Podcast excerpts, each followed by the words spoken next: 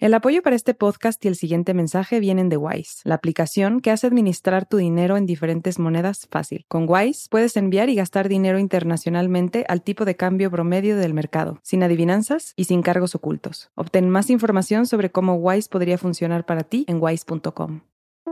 En Radio Ambulante Estudios nos obsesionan las grandes historias, pero sabemos que hay acontecimientos que no pueden contarse en un solo episodio. Por eso pronto llega a Central, nuestro canal de series. La gente escucha populismo y dice, populismo. ¿Alguien quiere un presidente populista? Y una de las historias más relevantes en el continente es la del presidente del Salvador, Nayib Bukele. ¿Nadie? Bueno, yo sí.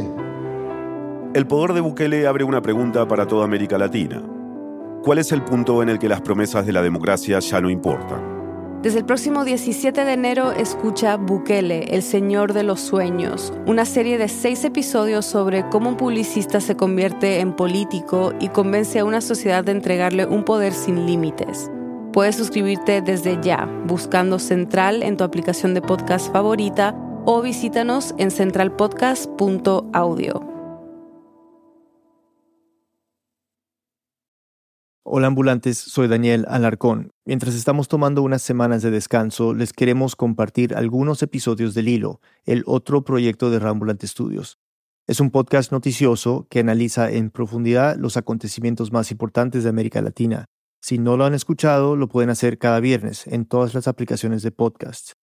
El episodio que están por escuchar habla de un problema que afecta a muchos países en la región, la sequía. Este año en Uruguay, durante tres meses, el agua del grifo de la capital y los departamentos cercanos salió salada, porque estaba mezclada con agua de mar. Ahora van a entender por qué pasó esto, cuál es el nivel de la crisis que se vive en Uruguay y qué alternativas tienen para el futuro. Vamos con el episodio. Nosotros hoy, hace días, venimos trabajando una, un tema en especial. ¿Qué? ¿Qué? El, agua. El agua. El agua. El agua. Están escuchando una clase de sexto de primaria de la escuela 262 de Salinas, una localidad pequeña de Uruguay donde viven menos de 25 mil habitantes. Está cerca del Río de la Plata, a unos 40 kilómetros de Montevideo. La escuela 262 es pública. Ahí asisten unos 600 niños y en esta clase hay 29 alumnos. Su maestra, Luz Alves, viene desde mayo hablando con ellos sobre el agua.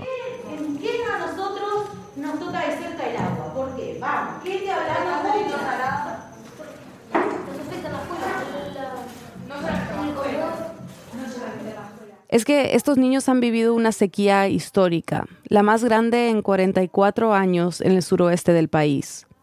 Llegó a tal punto que Paso Severino, el embalse de agua dulce más importante para el abastecimiento de la zona, prácticamente se vació.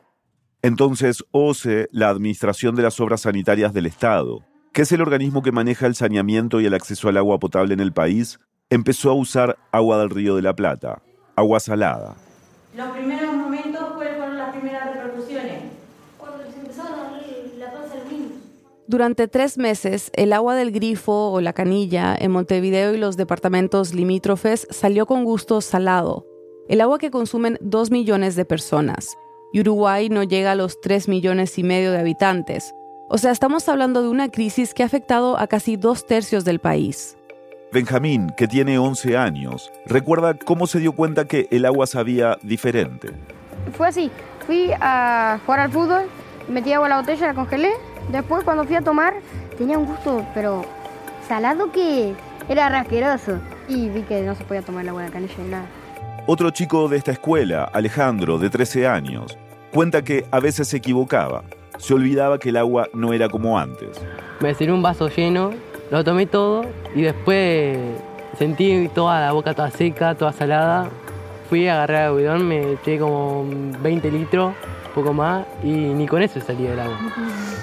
Y después tomé jugo y lo escupí. Es como que si hubiera comido una cuchara con sal mezclado con jugo.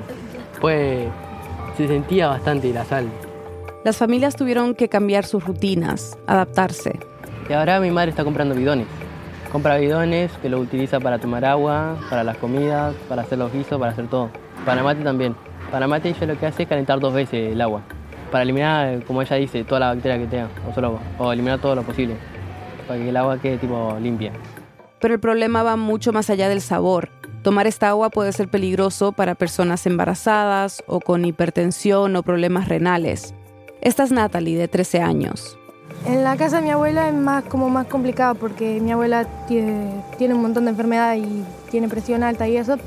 Y ella cuando no tiene plata eh, hierve el agua y pone, le pone yuyos. O sea, distintas hierbas. Después congela el agua y eso. Los especialistas describen a esta sequía como un cisne negro, por lo excepcional e impredecible que ha sido. Lo que sí está claro es que durante el último año, desde mayo-junio de 2022, el promedio de lluvia ha sido más bajo de lo habitual. En sequías pasadas era de 800 milímetros de agua anuales y en esta sequía es de 500. Al igual que en muchas ciudades de América Latina, la infraestructura de abastecimiento de agua potable en la zona más poblada de Uruguay es un problema que existe hace décadas y sigue sin resolverse. Se estima que el 50% del agua se pierde en las cañerías del área metropolitana de Montevideo. Pero ahora estas condiciones se suman al calentamiento global y a fenómenos climáticos más extremos e impredecibles. El agua es importante, demasiado importante porque, tipo, si no bebemos nos deshidratamos, precisamos tomar agua para cocinar, bañarnos. Un elemento que es lo más importante del país, Uruguay, el agua.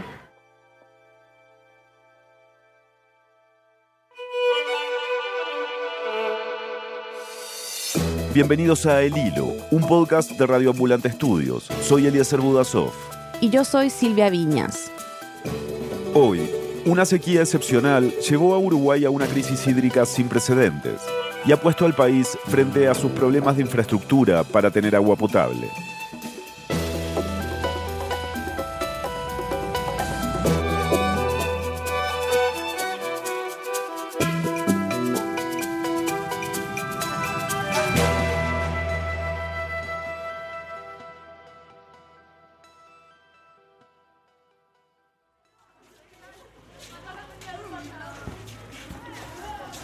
A Salinas la atraviesa una ruta que divide la localidad en dos grandes partes. Una está sobre la playa y la otra hacia el norte, donde queda la escuela 262.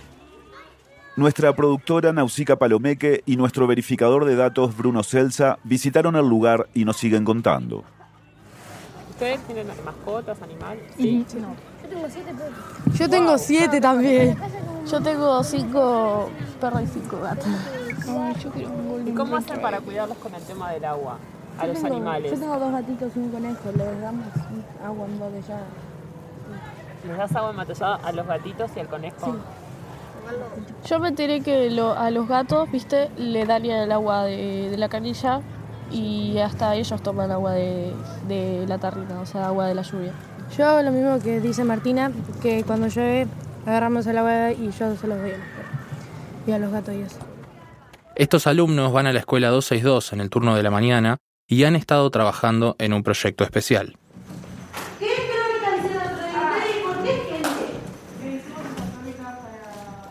La maestra Luz Alves empezó a dar clases en esta escuela el año pasado y desde entonces tiene un proyecto de crónicas. Sus alumnos escriben sobre actualidad, sobre su barrio, la escuela y ahora escriben sobre el agua. Crónica. Los problemas del agua. En Uruguay nunca había surgido algún problema en el agua tan grande como este. El agua de Ose está proveniendo salada, ya que los ríos, lagunas y arroyos se empezaron a secar por los calores y el tema de la lluvia. Bueno, buscamos que sean ciudadanos críticos, que se tengan su pensamiento y que puedan ser capaces de defender sus opiniones. Y bueno, este es un punto que nos toca a todos, entonces que ellos saquen sus propias conclusiones. Pero, para escribir sus crónicas, como la que escuchamos recién de Junior, de 12 años, primero tuvieron que hacer entrevistas. Por ejemplo, Junior y Renata, de 11, hablaron con Judith Aranda, la funcionaria que prepara la leche para el desayuno. Yo le hacía preguntas, por ejemplo, en qué había cambiado en el comedor el, el agua y dijo que antes usaban de OCE. Que recordemos es el organismo estatal que administra el agua potable. Y cuando dicen agua de OCE, se refieren a la que llega por la canilla, que ahora es una mezcla de agua dulce con salada. Pero ahora ya no, o sea, ahora usan agua embotellada para hacer las comidas y esas cosas. ¿Qué problemas les trajo para el preparado de la leche? Cambiar el agua, en vez de poner de OCE ponemos agua sal. Salus es una marca de agua embotellada. ¿Qué agua usan para lavar los recipientes? Agua de OCE. Y dicen que las cambiaron por un principio porque a los niños le estaban dando problemas estomacales ya que el agua estaba viniendo salada. Porque durante el momento más alto de la sequía, al mezclar el agua dulce con la salada, aumentaron los niveles de sodio y cloro en el agua que llega por cañerías. En Uruguay, el máximo de sodio permitido para considerar que el agua sea potable es de 200 miligramos por litro y el de cloro es de 250. Durante la emergencia hídrica, OCE elevó los límites máximos de lo que se considera potable, para sodio a más del doble y para cloro al triple. En la escuela 262 los niños desayunan y almuerzan, así que han tenido que adaptarse. Como la escuela es pública, las autoridades le entregan una partida extra de dinero para comprar agua embotellada, preparar la leche en polvo del desayuno y tomar agua en el almuerzo. Y las comidas llegan preparadas, con el compromiso de que se hagan con agua también embotellada. Cuando visitamos la escuela el 19 de julio, la situación estaba mejorando. Los niños habían vuelto de sus vacaciones de invierno y Junior, por ejemplo, contó que vio cómo mejoró la situación con la lluvia. Yo sé que subieron los ríos porque yo las vacaciones me fui a universidad. Ajá. las primeras, los primeros días no tenía casi agua del río. Pero después que llovieron tres, tres días seguidos en Santa Lucía, el río ya estaba todo lleno. Guapa, ¿vos viste que cambió la fisonomía del río? ¿Andabas por ahí por esa zona? Sí. Mirá, qué bueno. Esa mañana entrevistaron a la profesora de artes visuales, Ximena Ayar. Cuando eh, recién tipo recientemente ya te había afectado, pero por ejemplo, que ya el agua no se podía tomar, pero vos no sabías. ¿Cómo hiciste para tomar agua y todo eso? Estaba tomando el té y, te- y tenía sed. Y tomaba más té y tenía más sed. Y tomaba más té y tenía más sed porque el té estaba salado. y de un momento me fui a acostar con la boca toda salada y dije, no, no puede ser. Mañana compro el video. Ximena les contó cómo filtran el agua de lluvia y cómo se han organizado en el barrio para informarse, buscando agua de pozos y repartiendo agua. Llenan bidones para unas 15 familias de la zona. Empezamos a, a avisar, mira, hay un pozo en Marindia, que puedes ir a buscar agua, hay un pozo en, en el Pinar, y después este lugar, este campito, es un grupo de familias que tienen un campo que cultivan orgánico. Les preguntamos si podíamos ir a buscar agua, tienen un pozo de 40 metros ahí, pues sí, por supuesto. Y nosotros tenemos un vehículo, entonces pas- pasamos por los grupos del barrio, vamos a ir a buscar agua el miércoles, hoy, hoy de tarde vamos a ir. Vamos a ir a buscar agua, y entonces lunes y martes nos trajeron bidones, tres bidones por, estamos llevando tres bidones por, por hogar, así puede participarnos gente. Y vamos, y allá tiene una bomba y una, y una manguera gorda así, entonces van llenando todos los bidones. Y en la tarde empieza a llegar gente a buscar. Varios niños nos contaron que sus familias también salían a buscar agua en los pozos de la zona. Esa es Emma, de 12 años. Mi madre tiene una amiga que ella tiene un pozo en su casa, entonces mi madre ta- agarra agua y la lleva a nuestra casa. Y nosotros con eso preparamos la comida, nos hacemos de todo, nos servimos agua, tomamos de eso. ¿Y cada cuánto va tu mamá a buscar agua? Cuando ve que se está acabando, por ejemplo, cuando siente que ya no, no va a haber más. ¿Y qué tal es? ¿Cómo sabe esa agua? Está un poquito de color raro, huele raro, es fea, marrón raro, como a tierra, porque se saca de los, de los cosas subterráneos. Por eso tiene un color raro. Pero sí se puede tomar, no tiene sabor a nada, está bien. Muchas familias estaban comprando agua embotellada desde mayo, el primer mes de la crisis, pero desde ese momento surgieron dos problemas. El primero era el precio. Un bidón de 6 litros costaba más de 3 dólares en un país donde el salario mínimo es de menos de 550. El otro problema fue el abastecimiento. Los supermercados vendían en una mañana la cantidad de bidones que vendían en tres semanas. Y dos de las empresas que venden agua embotellada en Uruguay, Salus y Coca-Cola, se quedaron sin stock a mitad de mes. El agua potable es estatal y pública, pero tuvimos este fenómeno también inexplorado que fue que por primera vez el agua potable pasó a manos privadas.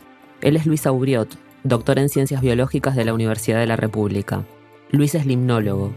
Me especialicé en agua en el área de limnología, que es el estudio del funcionamiento y estructura de los ecosistemas acuáticos continentales de agua dulce. Es decir, en el estudio de los distintos tipos de agua, en qué lugares se encuentra y cómo interactúa con su entorno.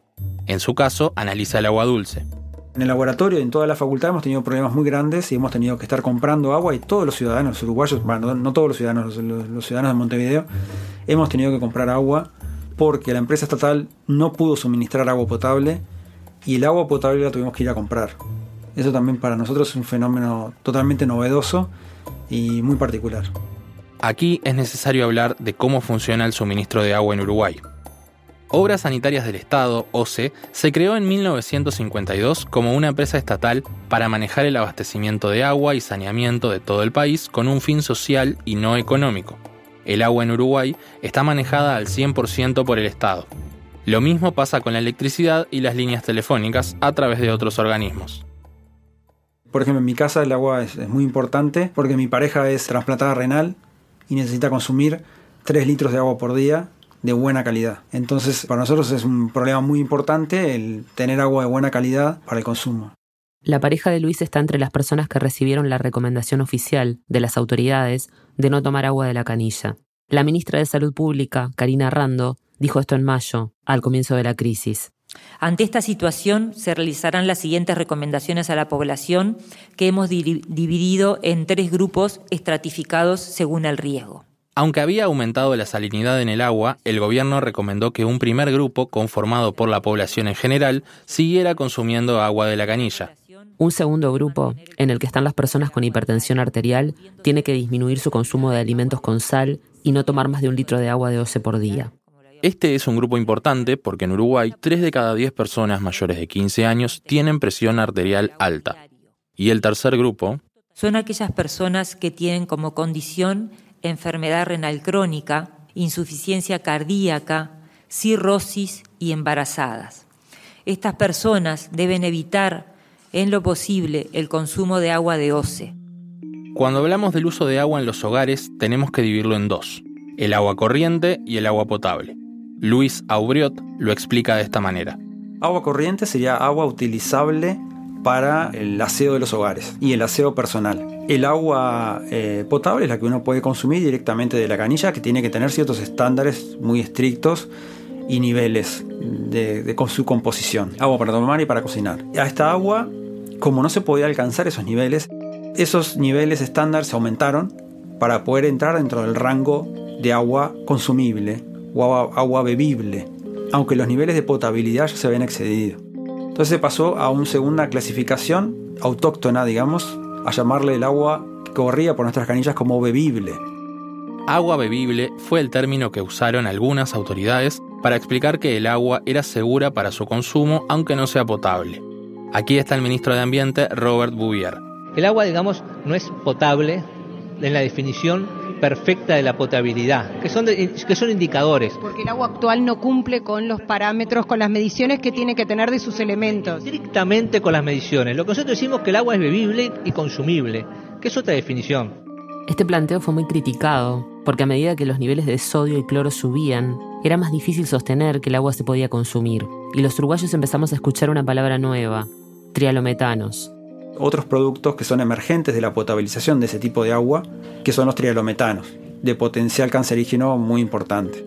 Los trialometanos se generan durante el proceso de desinfección, cuando el cloro reacciona a la materia orgánica en el agua. Entran al cuerpo cuando tomamos agua, pero también pueden ser absorbidos por la piel o inhalados en vapor cuando nos duchamos.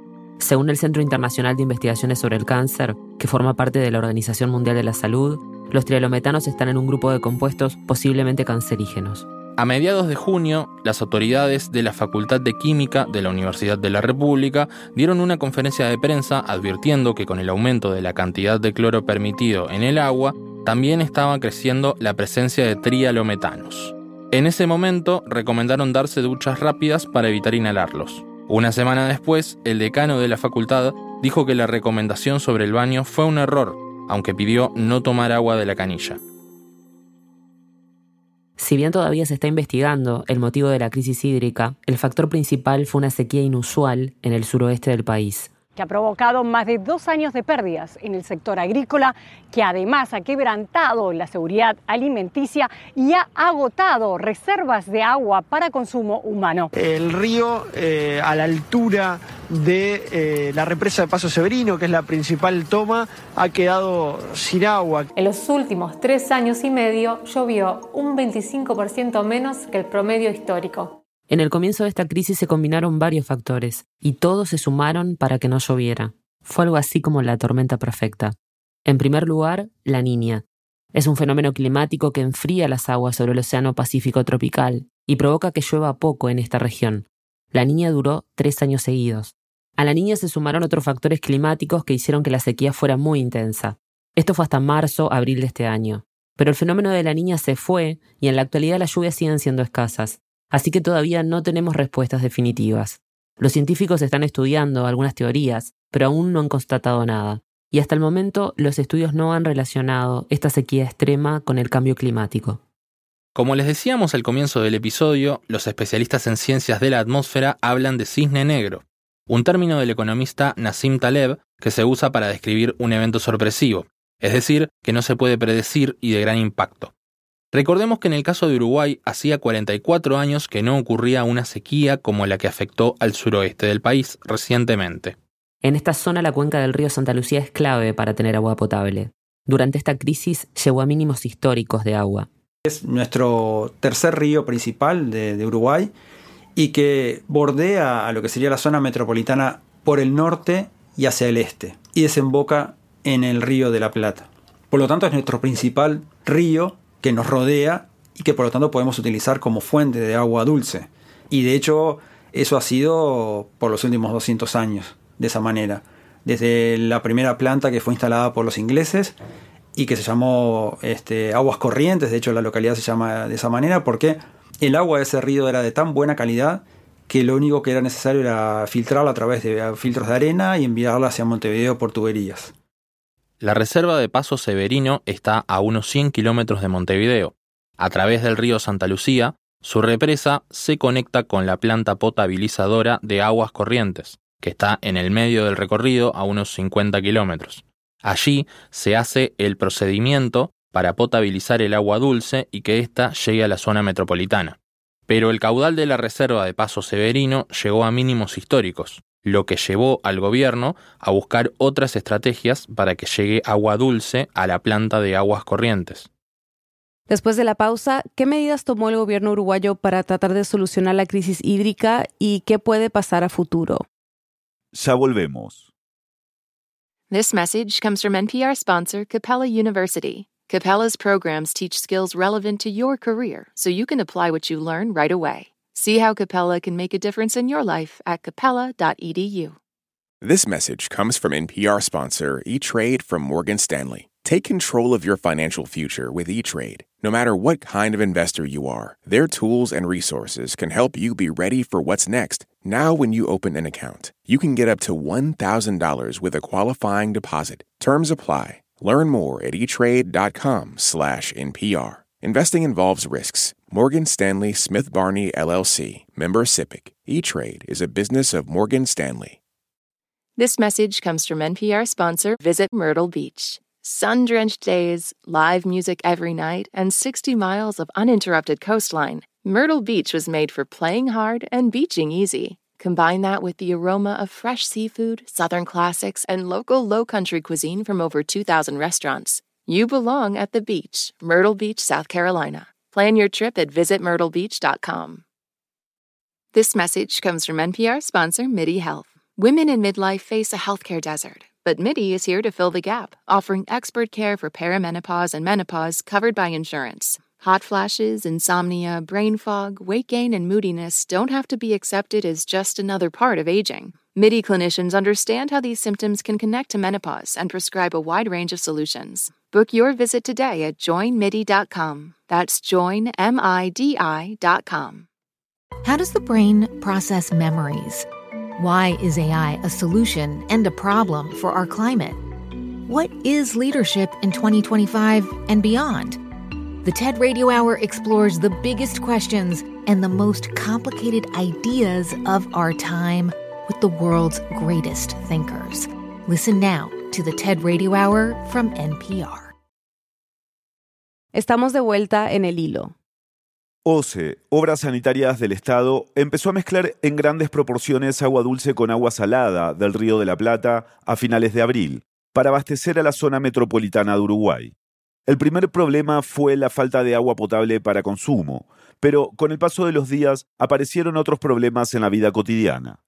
Uno puede usar agua embotellada para calentar el café o el mate en la jarra eléctrica, pero no para alimentar un calefón. Que aumentaron los reclamos al doble por roturas de calefones. Los servicios técnicos atribuyen las fallas al aumento de la salinidad y cloruros en el agua de OCE. Debido a la crisis hídrica, OCE junto al Ministerio del Interior empezaron a controlar los lavaderos de autos callejeros.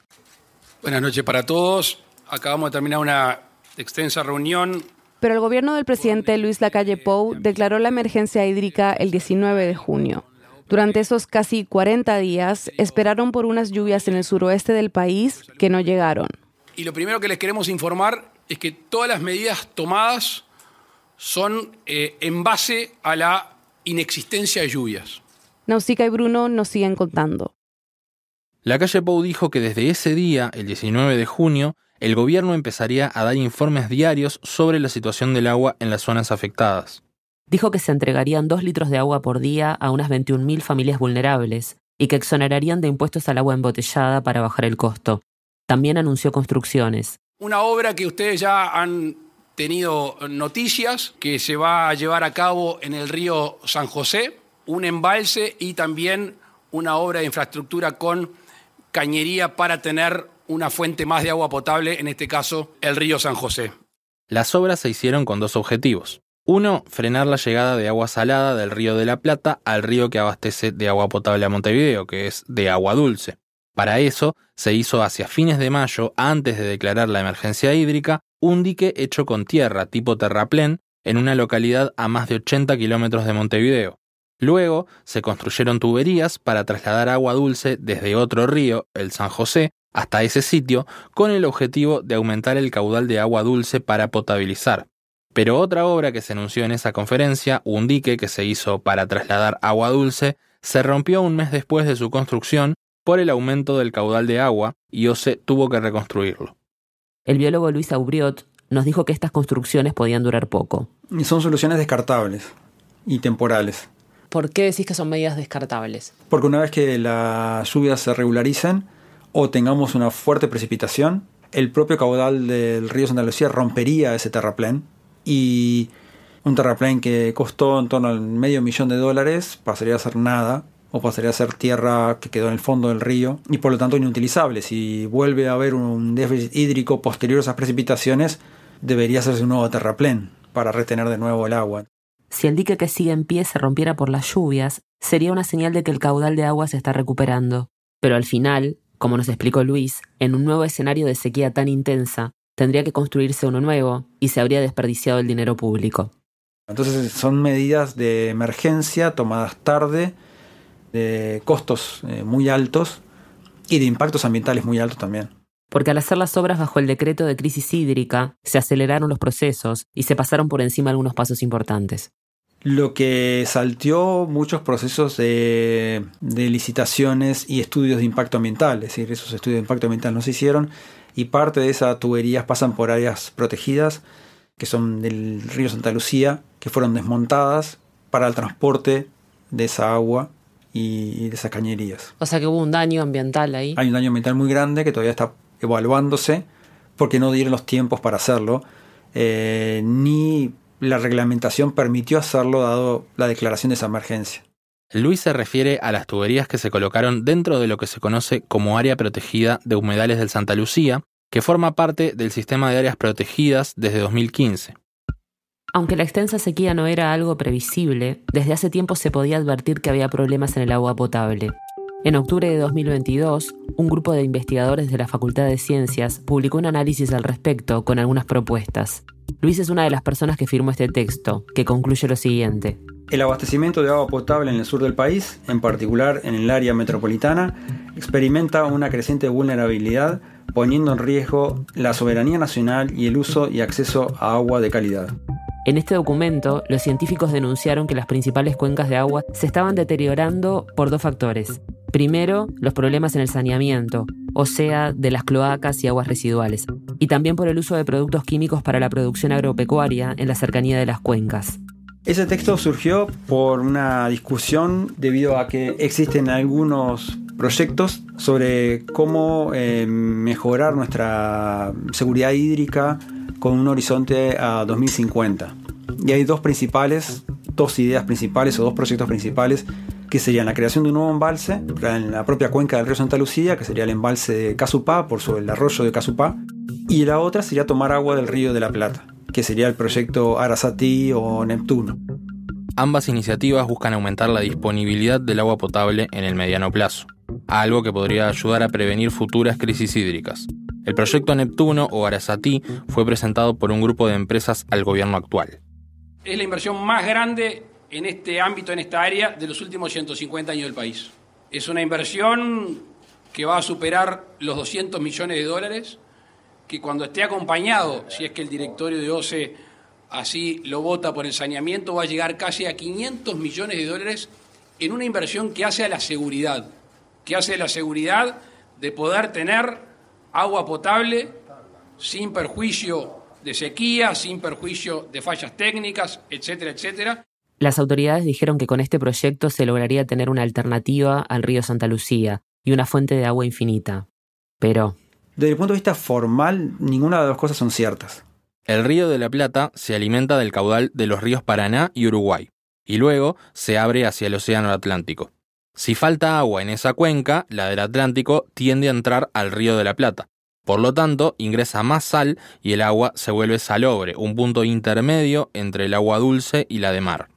Esto suele pasar en el verano, cuando más aumenta la demanda de agua potable. El proyecto Neptuno solo incluye una planta potabilizadora. Por lo tanto, la planta, como no es una desalinizadora, no podría operar con esos niveles de salinidad. Y el abastecimiento de esa planta a la capital sería del 20%, lo que no cumple la regla de oro, una recomendación de OCE que establece que en una zona urbana deben existir dos plantas independientes que puedan cubrir el 70% de la demanda si la otra falla. El otro proyecto es un embalse en Casupá, a 130 kilómetros de Montevideo. La idea surgió en 1970, pero nunca se llevó adelante. En 2019, el Banco de Desarrollo de América Latina aprobó un préstamo de 80 millones de dólares para hacer la represa. La calle Pau recibió el plan de obra al asumir la presidencia en 2020. No la descartó, pero decidió priorizar el proyecto Neptuno. Uruguay continúa en una situación de crisis hídrica porque no ha llovido lo suficiente, pero el escenario es menos grave que hace algunos meses. Sobre la calidad del agua, el último informe del gobierno señala que luego de un nuevo repunte, tanto los niveles de sodio como los de cloro estaban por debajo de los máximos establecidos en la regulación original. A principios de agosto, la reserva de Paso Severino superaba los 11 millones de metros cúbicos, todavía lejos de su capacidad máxima, que es de 70 millones, pero también alejado de su peor momento, cuando apenas pasaba el millón de metros cúbicos. Según Luis, para saber cuándo puede terminar la crisis, hay que prestarle atención a Paso Severino. ¿En qué momento declararías el fin de la crisis?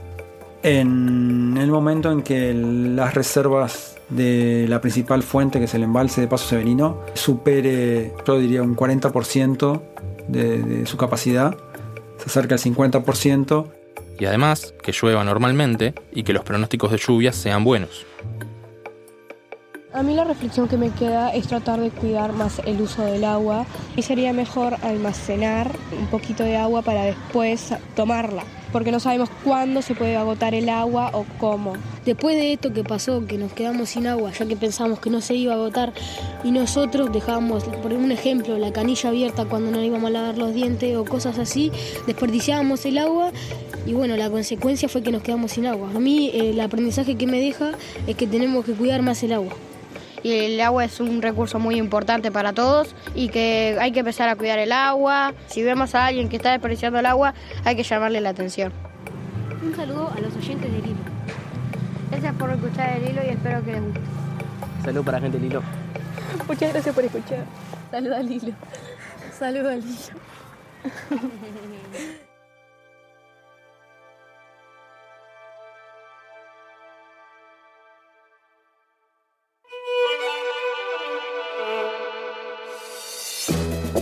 episodio fue reportado y producido por Nausica Palomeque y Bruno Celsa. Lo editaron Daniela Cruzat, Silvia y Eliezer. Bruno hizo la verificación de datos. La mezcla, el diseño de sonido y la música son de Elías González. Gracias a nuestra escuela y a nuestra maestra, a Danilo Ríos y a Madeleine Renom, por su ayuda en este episodio.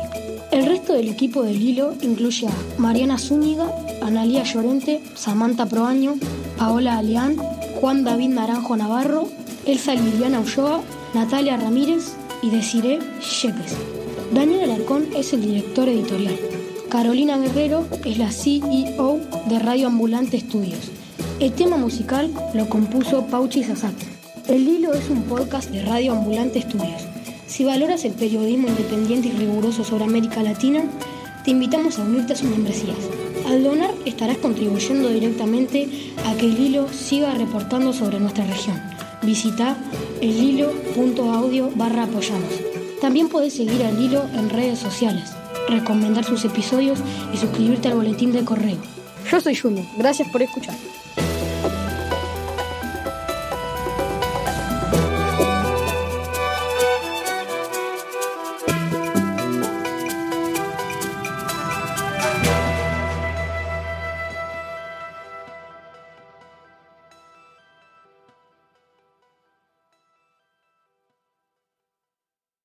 This message comes from NPR sponsor Planet Oat. No deep thinking here. Planet Oat oat milk is rich, creamy, and an excellent source of calcium with vitamins A and D. Also, Planet Oat's unsweetened varieties have zero grams of sugar. Visit planetoat.com for more.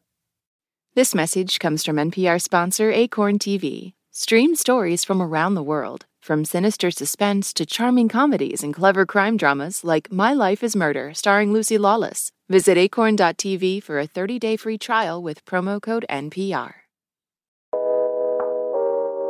Here at Shortwave, we bring the wondrous world of animal science to your daily life. We find inspiration in the cute, gross, incredible, and the surprising. From queer animal love stories to menopause in whales, we got your dose of critter knowledge. Listen now to the Shortwave podcast from NPR.